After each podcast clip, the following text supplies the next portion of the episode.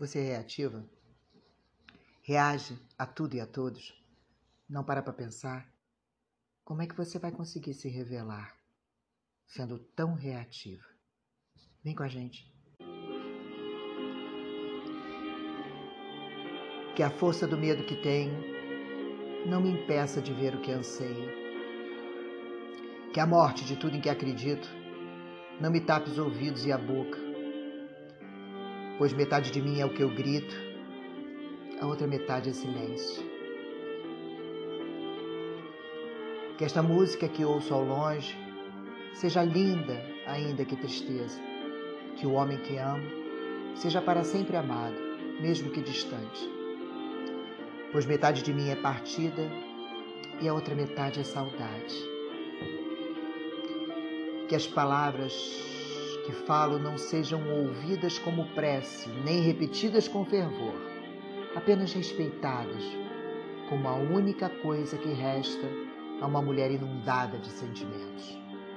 Pois metade de mim é o que eu ouço e a outra metade é o que cabe que a minha vontade de ir embora se transforme na calma e paz que mereço. Que a tensão que me corrói por dentro seja um dia recompensada. Porque metade de mim é o que eu penso e a outra metade é um vulcão. Que o medo da solidão se afaste e o convívio comigo mesmo se torne ao menos suportável que o espelho reflita, que o espelho possa refletir meu rosto num doce sorriso, que me lembro ter dado na infância, pois metade de mim é a lembrança do que fui e a outra metade eu não sei. Que não seja preciso mais do que uma simples alegria para me fazer aquietar o espírito, e que o teu silêncio me fale cada vez mais pois metade de mim é abrigo e a outra metade é cansaço. Aço. Que a arte me aponte uma resposta, mesmo que ela não saiba e que ninguém a tente complicar, pois é preciso simplicidade para fazê-la florescer. Pois metade de mim é plateia, a outra metade é canção canção. E que minha loucura seja perdoada, pois metade de mim é amor e a outra metade também.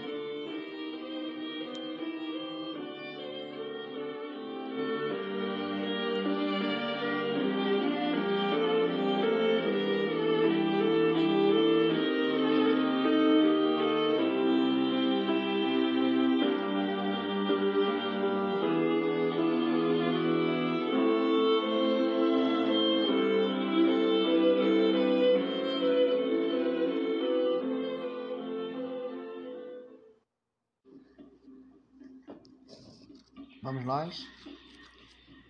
Agora eu trago a afirmação sou reativa e fragmentos do livro de Melody Beat, Codependência Nunca Mais.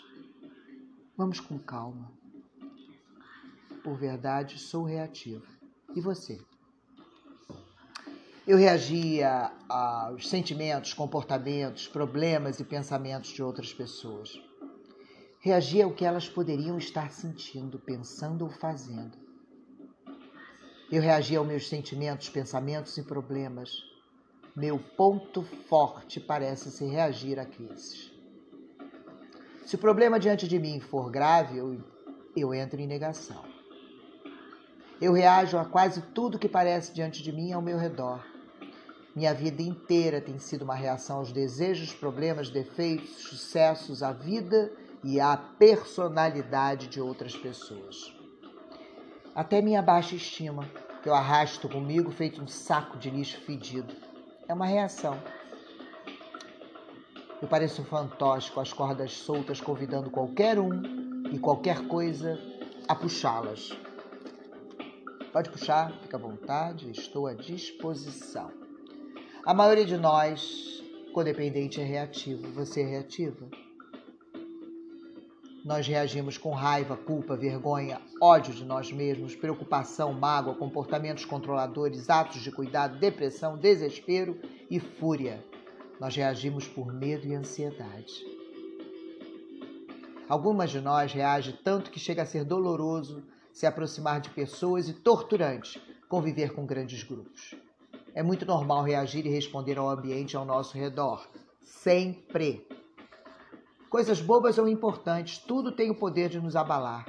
E a maneira como agimos depois da nossa reação não costuma ser vantajosa para nós. Começamos a ter reações e respostas afobadas e compulsivas, seguindo padrões que nos fazem muito mal. O próprio ato de sentir de forma afobada e compulsiva já nos faz mal. Nós permanecemos em um estado de crise, com a adrenalina fluindo e os músculos tensionados, pronto para reagir às emergências que geralmente não são de fato emergências.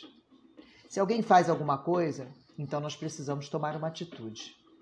Se alguém diz alguma coisa, então nós precisamos dizer também. Se alguém se sente de certa forma, então, do mesmo modo, precisamos sentir algo. Nós, na verdade, abraçamos o primeiro sentimento que surge e o remoemos, remoemos, remoemos. Aceitamos o primeiro pensamento que aparece na nossa mente e o elaboramos, elaboramos, elaboramos. Dizemos as mesmas as primeiras palavras que estão na ponta da língua e por vezes nos arrependemos. Arrependemos, arrependemos. Tudo é como se fosse um eco Nossas emoções e nossos comportamentos são controlados, engatilhados por todos e todos ao redor. Isso significa que perdemos o controle e estamos sendo controlados, sempre. Ao reagir, abrimos mão do nosso poder de pensar, sentir e nos comportar em prol do que é melhor para nós mesmos. Deixamos de ter o autodomínio, permitimos que outras pessoas determinem quando vamos nos sentir felizes, quando vamos nos sentir em paz, quando vamos ficar chateadas e o que vamos dizer, fazer, pensar, sentir. Abrimos mão do nosso direito de sentir paz, cedendo aos caprichos de quem ou do que está ao nosso redor. Somos como um pedaço de papel em uma tempestade, carregadas por qualquer vento, qualquer vento. Na maioria das vezes, reagir nunca funciona.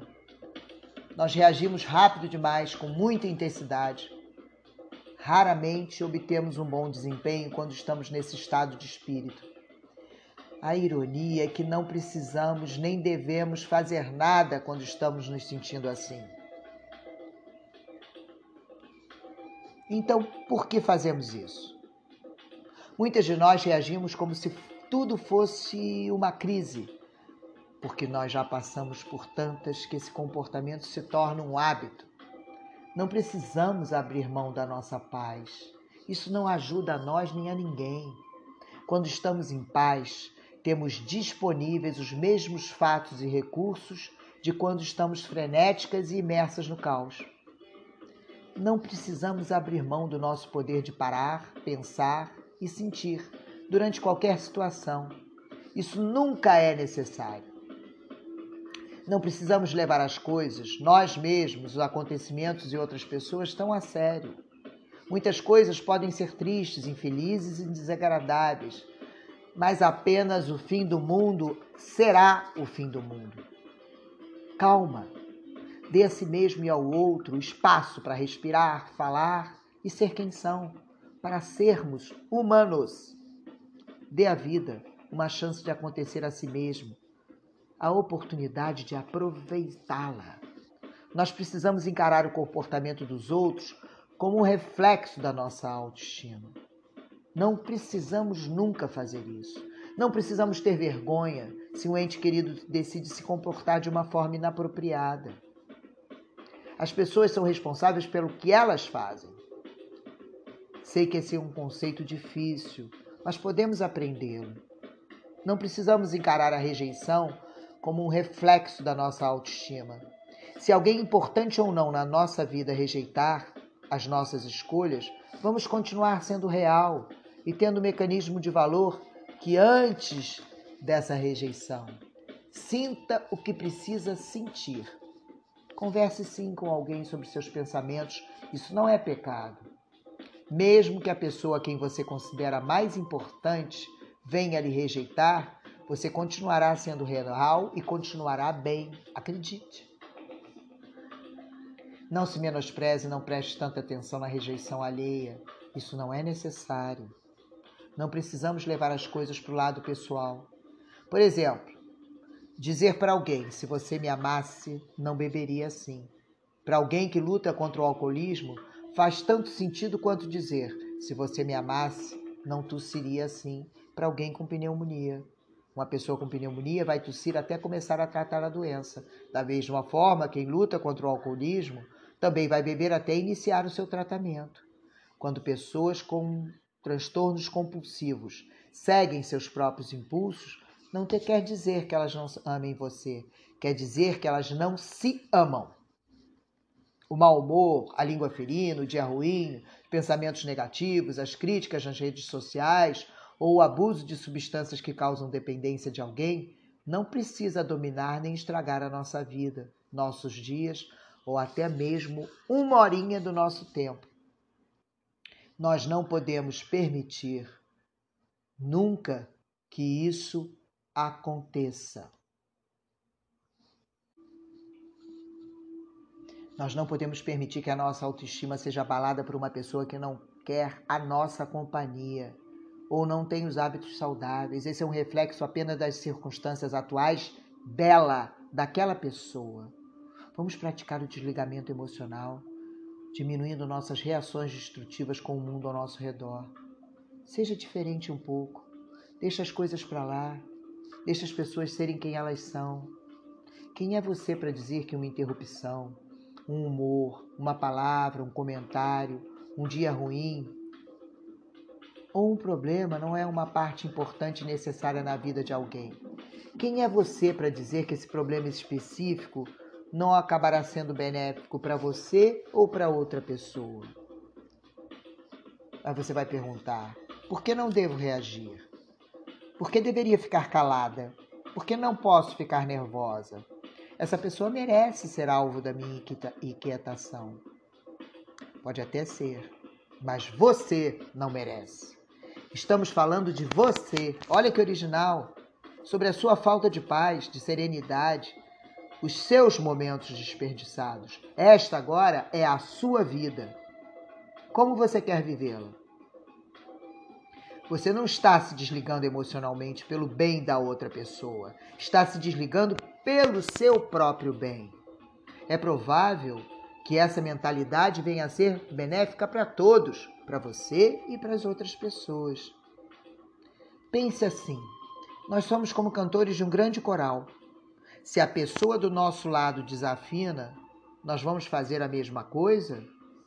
Não seria melhor para ela e para nós mesmos se nós nos esforçarmos para manter a afinação?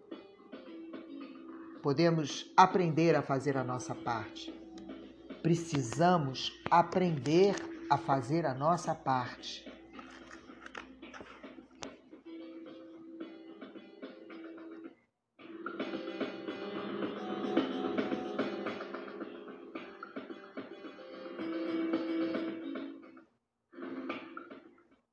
serve ter o mapa? Se o fim está traçado, de que serve a terra vista? Se o barco está parado, de que serve ter a chave? Se a porta está aberta, para que servem as palavras? Se a casa está deserta? Aquele era o tempo em que as mãos se fechavam e nas noites brilhantes as palavras voavam eu via que o céu me nascia dos dedos, a ursa maior eram ferros acesos, marinheiros perdidos em portos distantes, em bares escondidos, em sonhos gigantes.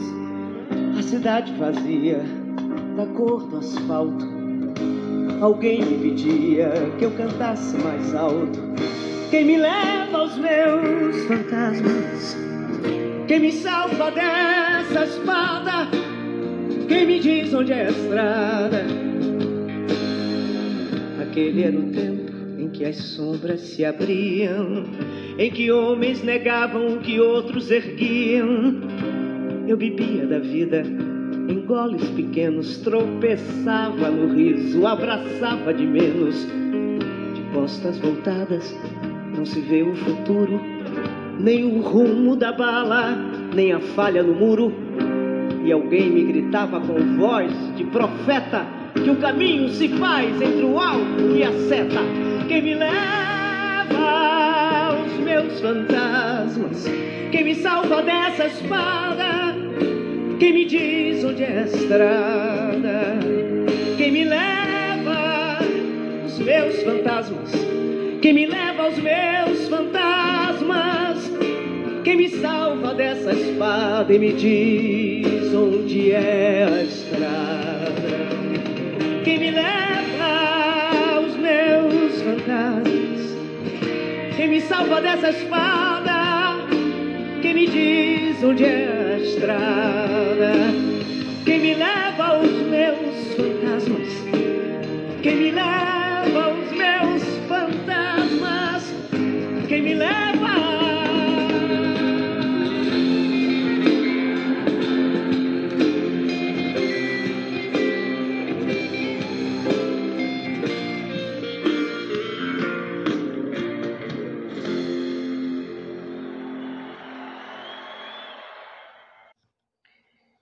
Dedico esse podcast a mulheres metade de mim, metade tão reativas quanto eu.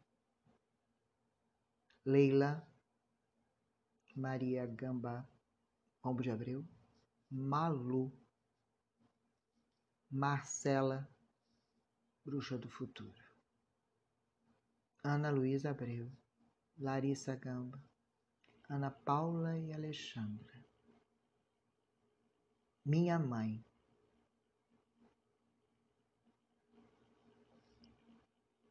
Luciana e Juliana.